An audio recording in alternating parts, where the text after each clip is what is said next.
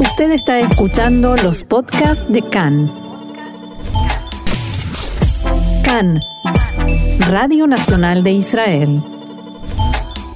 Y estamos en un nuevo bloque aquí en CAN en español y vamos a hablar un poquito de cannabis. Siempre se vino hablando acá el tema de la legalización, pero para entender un poco más de qué se trata, Estoy en comunicación con el doctor Antonio Katsiniagis, espero haberlo dicho bien el apellido, psiquiatra especializado en cannabis. ¿Cómo estás, Antonio? Bienvenido acá en Español. ¿Qué tal? ¿Cómo te va? Bueno, gracias por, por contactarme. Es Katsigianis mi apellido, es difícil de pronunciar. Sí, perdón, no hay ningún problema. bueno, este, para empezar un poquito, contame qué es el cannabis.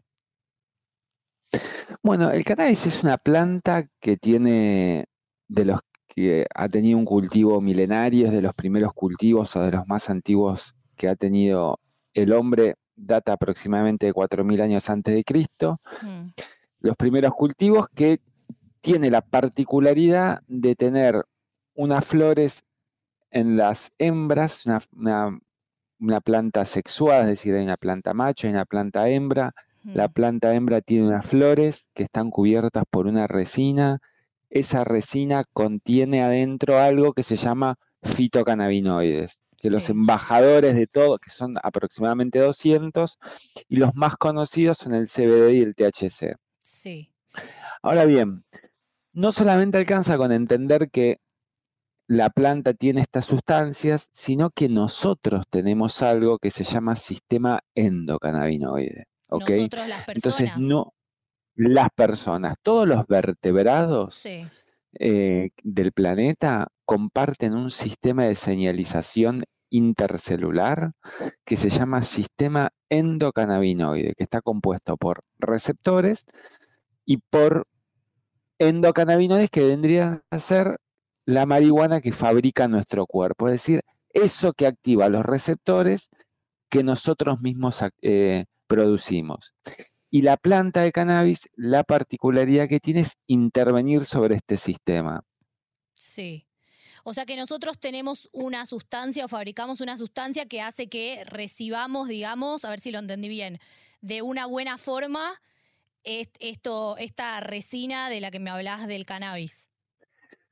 Mira, Cualquier sustancia que uno ingiere, cualquier sustancia necesita tener adentro del cuerpo un receptor. Es decir, hmm. imaginemos que el receptor es una cerradura y la molécula es una llavecita.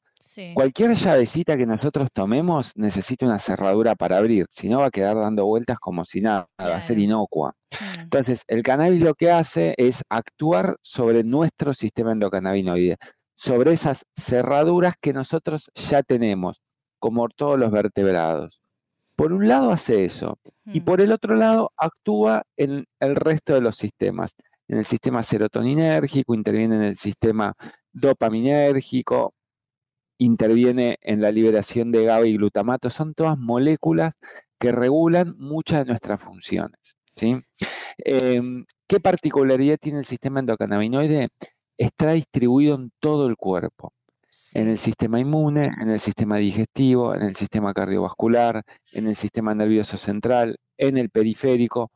Por eso se van encontrando cada vez más aplicaciones terapéuticas, como la tienen un montón de fármacos ya conocidos por nosotros. Claro, pero esto sería natural, sería algo natural. Sí, sería natural, más que natural sería novedoso en términos, es natural, claro que es natural, eh, porque proviene de una planta y va directo al, a nuestro organismo como que no de tiene distintas un proceso, maneras. No, no tiene mucho proceso. No tiene proceso, así todo tiene la capacidad de modificar algunas de nuestras funciones como un fármaco. Entonces, lo que se vio desde ya hace varios años, desde que se encuentra el sistema endocannabinoide, que fue en Israel, eh, se empezó a estudiar la posibilidad de que este sistema podía intervenir en un montón de funciones. Entonces, prestarle atención es importante en cualquier terapéutica. Es natural, por supuesto que es natural, nos que nos da la garantía de que quizás no tenga algunas etapas de procesamiento, mm. pero así todo puede tener efectos adversos. Todo lo que tenga efecto terapéutico va a tener un lado B de efectos adversos. Claro, pero si eso no pasa tiene con efectos cualquier, adversos, con cualquier medicamento también. con cualquier medicamento. Todos los medicamentos tienen efectos adversos y de eso no podemos escapar. Ahora, Me parece a mí ¿cuáles que las son- sí. terapéuticas... Sí, te escucho. No, entonces, ¿cuáles son los distintos usos que tiene el cannabis? Digamos, ¿para qué? Vos, porque vos me dijiste que como que impacta en un montón de, de todos los sistemas que tenemos en el cuerpo, con lo cual imagino que hay distintos usos que puede tener o para, digamos, eh, ayudar en un montón de patologías. Sí, mira, en un gran porcentaje, y te diría que en la mayoría de las patologías este, a tratar de todo el organismo, es algo que todavía se está desarrollando la evidencia. Lo que nosotros tenemos y con lo que contamos es con niveles de evidencia elevados en determinados cuadros. Uno principal o importante a pensar son las epilepsias, ¿sí? Sí, Las epilepsias refractarias que son epilepsias que no responden, son trastornos o padecimientos que no respondieron a las primeras líneas de tratamiento. Es decir, lo que se usa usualmente no tuvieron buenas respuestas. El cannabis ha demostrado poder acompañar a estos pacientes. En A ese raíz caso de se esto- usa el aceite, ¿no? Perdón, pero porque vos sos argentino Sí, igual sí, que sí, yo y, y hemos escuchado muchas veces la lucha de mamá cultiva de la, de la asociación. Eh, Claro, Este, entonces, en ese caso se usa eh, en formato de aceite, ¿o no? se usa en formato de aceite porque es un modo de extraer fitocannabinoides de la planta que da la particularidad que en los niños se puede aplicar.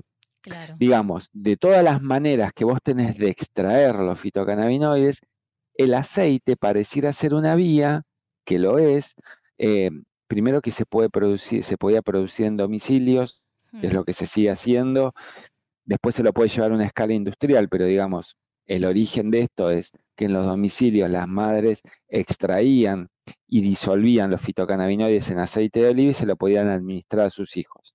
Claro. Otras vías de administración puede ser la vaporización, Hmm, que vendría a ser como el fumado, pero con menos daño, hmm. porque se necesita un dispositivo especial. Si querés, en un rato hablamos de eso. Sí, Otra vía de administración es la tintura. La tintura es disolver un fármaco en alcohol sí. y ese alcohol rebajarlo con agua. Esa es la definición exacta de tintura. Lo puedes hacer con cualquier planta. O sea, sería alcohol, Y te da la en posibilidad- este caso, alcohol etílico. O sea, igual no para que la Sí, en gente alcohol. en Sí, es un macerado. sería, claro, alcohol. No, no, no, hay muchos talleres, hay muchos modos de, eh, hay, hay muchísimos especialistas que se dedican a transmitir este saber. Hmm, Eh, digamos, entonces, entre la vaporización, las tinturas y el aceite, digamos que el aceite para un niño podría ser una de las vías adecuadas. Está la vía oral, que es comerlo, es decir, de varias maneras, Sí, que pase por el intestino tiene que ver que va a pasar por el hígado e implica un paso hepático y eso es importante tener en cuenta. Digamos, las vías de administración se sujetan a la necesidad claro. Y a las condiciones del paciente. Digamos, en un niño la vaporización no es la mejor opción. Va a ser mejor opción quizás una extracción en un aceite, eh, va a ser mejor quizás una vía oral, digo, comerlo, digo, tiene que ver con la persona y con el padecimiento. Claro. Digamos que las epilepsias han sido como un poco la puerta de entrada del cannabis al mundo de la salud como lo entendemos nosotros ahora. Sí. Los médicos a raíz de escuchar y escuchar el reclamo y la el saber que se construyó en la sociedad alrededor del cannabis, se vieron obligados a sentarse a estudiar cannabis, a entender que es un fármaco, que tiene interacciones farmacológicas con los medicamentos tradicionales que se usaron siempre, como no sé, el paracetamol, que es importante entenderlo esto porque se puede producir un daño. Sí. Y a raíz de eso, escala como al mundo más quiz- quizás universitario de las instituciones, donde se, empie- se empezaron a desarrollar muchas investigaciones que están en fase 2 actualmente, y a dar cursos y posgrados y formaciones, y empezaron a aparecer los referentes. Digo, el camino es completamente inverso, eso es lo curioso. Claro. Va de la población hacia las instituciones. Claro, fue el camino al revés. Al revés.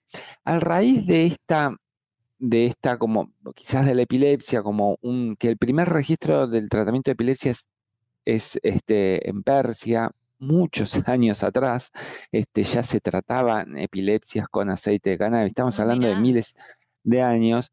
Este, a raíz de esto, como que empezaron a aparecer otros padecimientos, ¿no?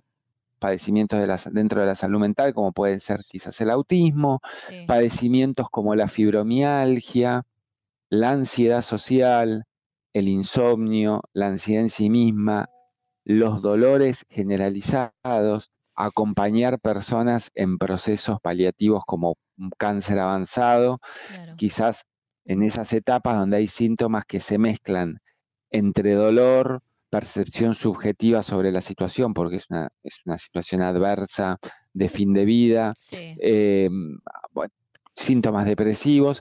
Esas personas habían empezado a elegir la posibilidad de utilizar cannabis, en esa situación sí se usan mucho, se usan muchos vaporizadores a veces. Digo, no son indicaciones, hay, esto es hay otros órganos eh, comprometidos también en todas estas enfermedades que, vos mencionaste. Entonces, a veces por Claro, tiene que ver con un fallo multiorgánico muchas veces. Em, y, se empezaron a utilizar otras vías. En estas patologías que vos mencionabas recién, ¿cuál es el efecto que producen en las personas el consumo de, de cualquiera de las formas del cannabis? O sea, ¿qué es lo que les da? ¿Cuál es el beneficio que les da a, los pacientes? Mira, muy buena pregunta, porque a eso iba. Eh, mira, el cannabis inicialmente tenemos que pensar algo. De acuerdo al perfil de fitocannabinoides que tenga, es decir, de cuánto THC tenga con respecto al CBD y cuánto CBD haya, o cuánto CBG o CBN, son muchas las, las moléculas, de acuerdo al porcentaje que haya de cada uno de ellos, va a ser la respuesta que nosotros vamos a buscar. Imaginemos que un preparado con mucho, mucho THC en nuestro cuerpo va a producir algo muy, distinto a un preparado con mucho CBD. Entonces, partiendo de la base que uno conoce qué es lo que tiene esa planta o qué es lo que tiene esa, esa extracción, vamos a pensar qué efectos terapéuticos vamos a buscar. Entender qué efecto terapéutico voy a buscar es el puntapié inicial de una terapéutica canábica. Y tiene que ver con saber, vamos a tratar de estimular el apetito, vamos a tratar de inducir el sueño, vamos a tratar de disminuir la ansiedad, de acompañar un antidepresivo, de disminuir episodios por impulsividad, de bajar el dolor, qué tipo de dolor es, un dolor más del lado de la fibromialgia, es un dolor de otra índole. Digo, depende de lo que uno busca. Estas son áreas a tratar, son síntomas que uno puede abordar con una terapéutica canábica. Claro, pero ahora solo o acompañando un plan. Sí. Ahora, veníamos hablando de, por ejemplo, en los casos de mamá cultiva y todo esto, ¿no? Qué importante ahí es el rol del médico, porque yo imagino que uno haciendo cosas en su casa eh, por ahí generás cosas peores, ¿no? O, por ahí no es tan así. Sí.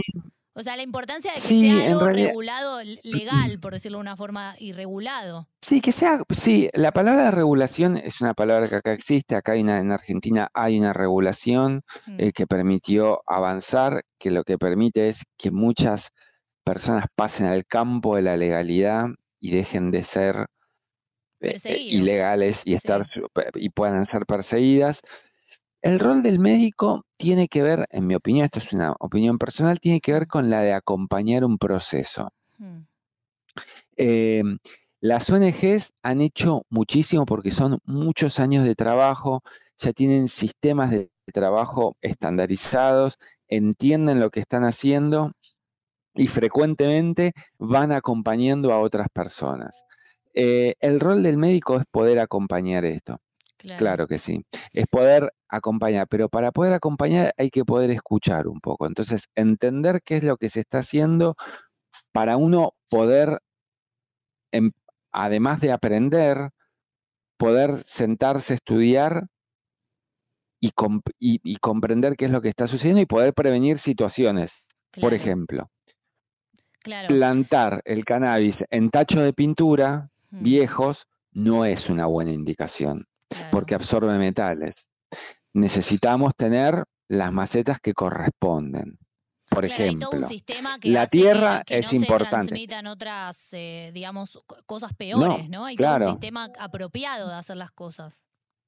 Exactamente. Y después de eso, una vez que ya salimos del campo de la planta, es decir, que ya tenemos la extracción, es cómo utilizarla, mm.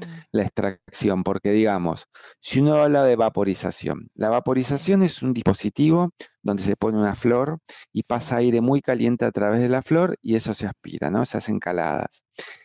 La diferencia con el cigarrillo, por ejemplo, es que un cigarrillo de marihuana puede tener 1200 grados de temperatura y un vaporizador uno selecciona la temperatura y llega hasta 225, 240 grados. Claro, hay un control. Em, hay un control y además son 1000 grados centígrados menos al pulmón que van directo. Claro. Claro, si una persona agarra y vaporiza 10 o 15 veces por día, no es lo mismo que si vaporiza dos veces. Claro. Ahora, yo lo pienso en estos términos.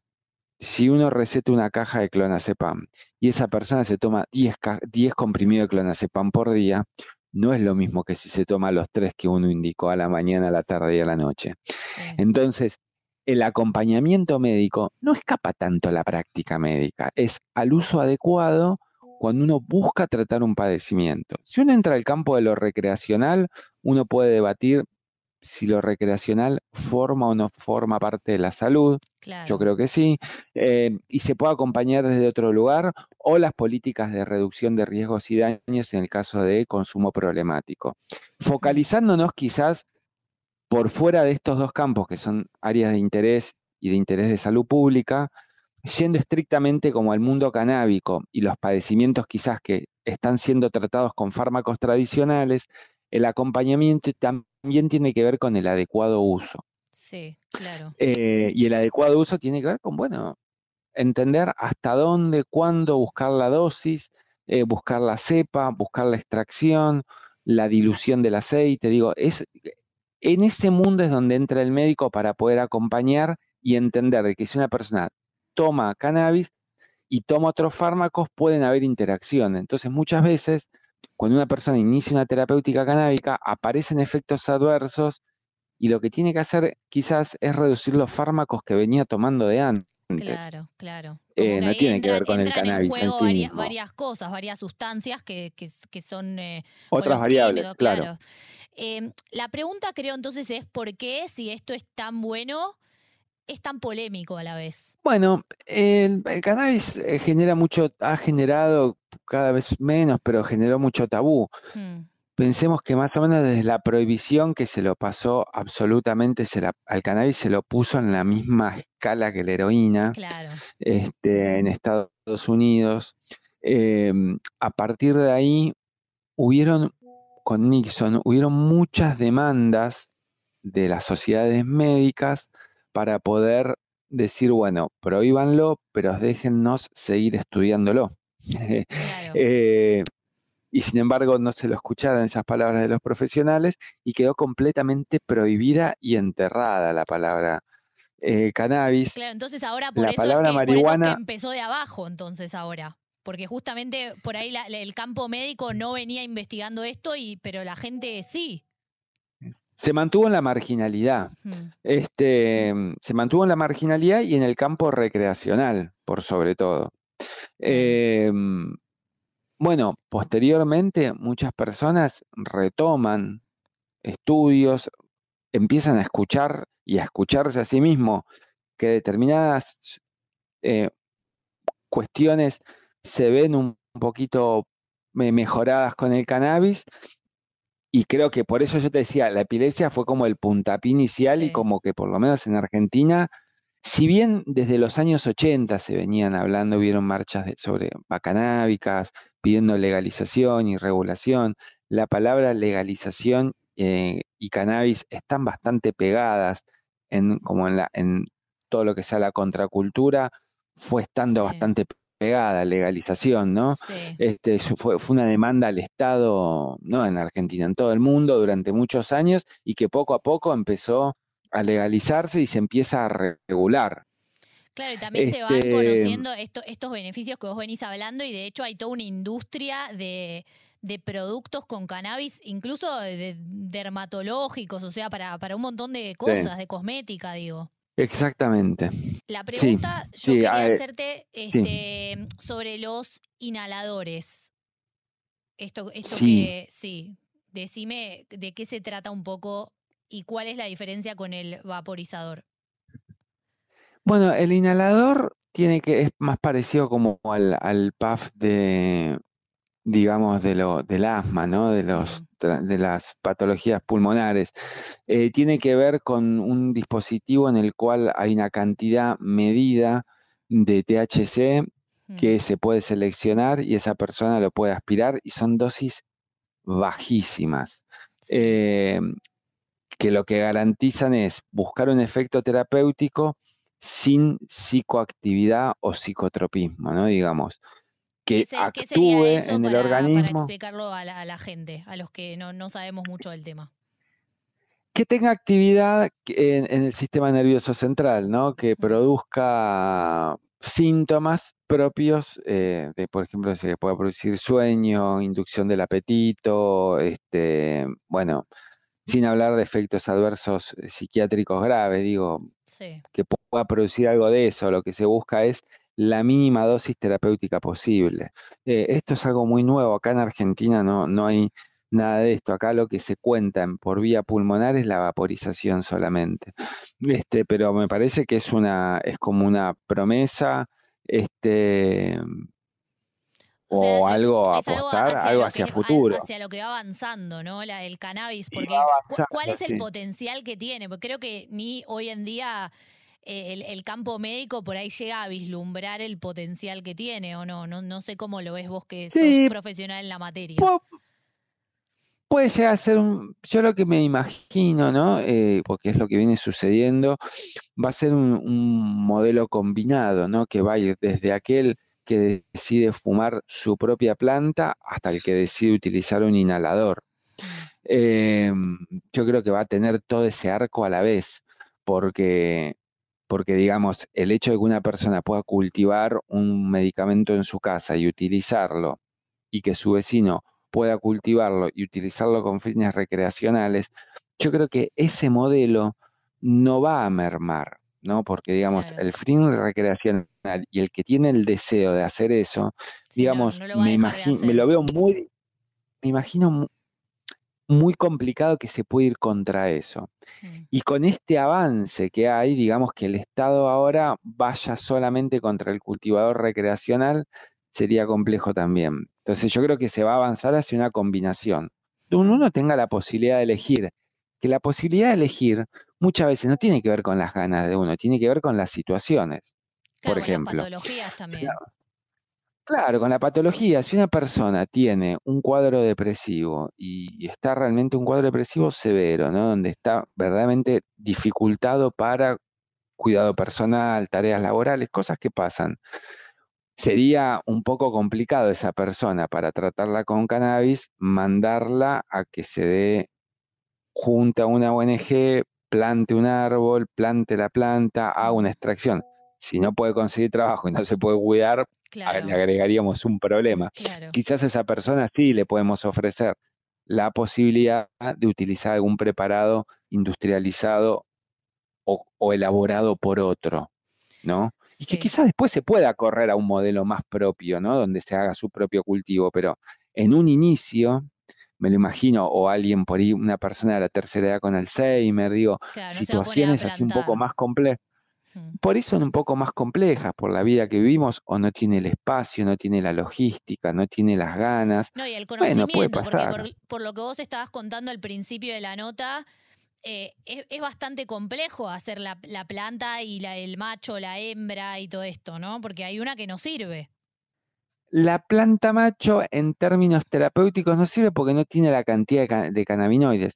La planta hembra tiene una, que tener una característica que lo ideal es que no sea fecundada por el macho. Por eso, en general, los que cultivan, cuando la planta crece y advierten que es una planta macho, se la corta y se la aparta para que no queden las flores queden este, solas las hembras, ¿sí? Y de la flor de la hembra es de donde se extraen los cannabinoides. Claro. Esto considerando todo el uso de extracción de cannabinoides.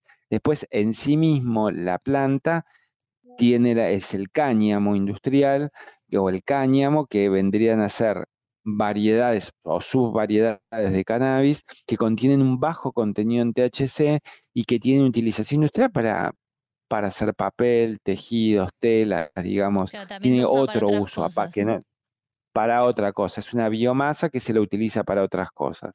Hay muchos relatos en la historia del cannabis donde, bueno, Gutenberg utilizó el primer papel que usó era de cáñamo, ah, muchas telas de, lo, de, Roma, de Grecia, Egipto eran de cáñamo, este, mm, el, forte se construyó, la primera estructura era de cáñamo, porque más o menos hasta esa época todavía habían plantaciones de cáñamo. En Chile, hasta la dictadura hubo plantación de cáñamo, digamos. El cáñamo se lo utilizó mucho. En el sur de Estados Unidos había mucho cáñamo. Eh, bueno, y todo esto, digamos, en el sur de Estados Unidos es donde aparece la palabra marihuana, que es cuando quieren correr al pueblo mexicano que quería tomar el sur de, de Estados Unidos y se utiliza desde la prensa amarilla el término mexicano, se empieza la asociación de la marihuana o el cannabis con la delincuencia, digo, tiene que ver, está muy trazado por intereses políticos y a veces territoriales. y ahí es donde empieza un poco eh, todo el mito, ¿no? también que hay alrededor. Y ahí es un poco donde se empieza a construir, exactamente, donde se empieza a construir esta idea de que el cannabis es sinónimo de. Eh, después, bueno, fue avanzando este, este, este, digamos, este prejuicio se fue poniendo un poquito más sofisticado y lo llevaron a cosas como, por ejemplo, puerta de entrada a otras drogas, donde en e, general los especialistas... ¿Eso es un mito, el tema de la adicción y la puerta de entrada a otras drogas? lo que pasa es que a ver, los especialistas en reducción de riesgos y daños, por ahí un poco más avanzados o, que son de esta generación, aclaran que sí. En general hay algunos estudios donde no relacionan el consumo de drogas duras al consumo de marihuana.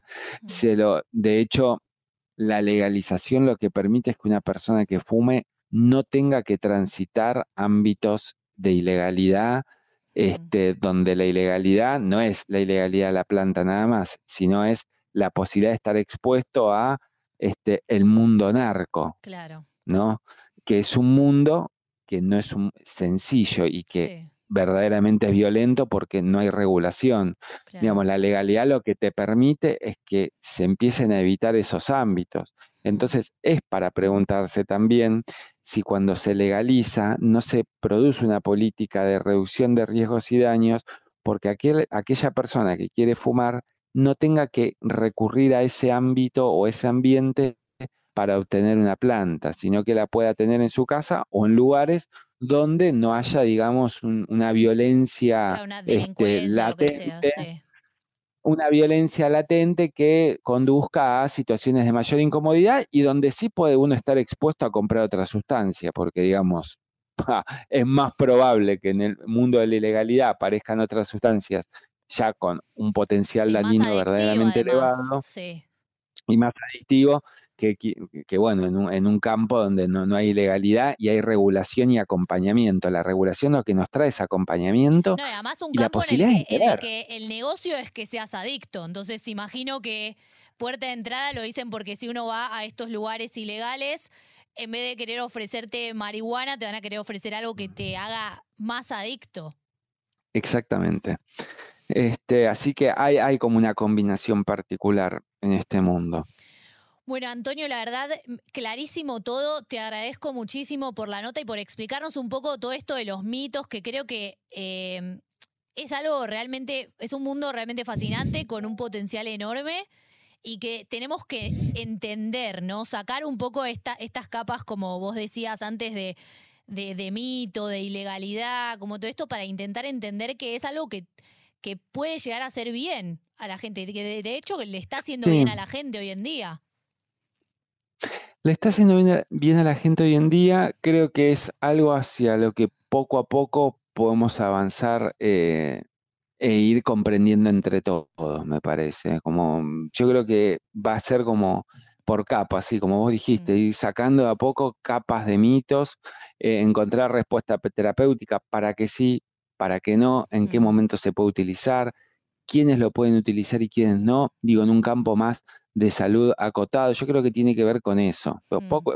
me parece que es algo que es un proceso lento que vamos, sí, hay como vamos que, hay que educarse, ¿no? Educarse en esto también. Mismo desde los médicos y, la población también. Sí, sí, sí, sí, sobre todo. Hay mucho laburo por hacer. Yo tengo una página que se llama Terapia Canábica OK, arroba terapia canábica OK o terapiacanábica.com. En Instagram eh, soy divulgador, doy varias charlas, eh, me dedico a eso. Ahí subo notas que ahora esta semana subimos sobre insomnio y cannabis. Eh, todas las semanas subimos notas y algunos profesionales también van subiendo sus experiencias, así que los invito también a que la vean. Perfecto. Bueno, Antonio, muchas, muchas gracias. Por favor, gracias por llamarme. Un beso grande.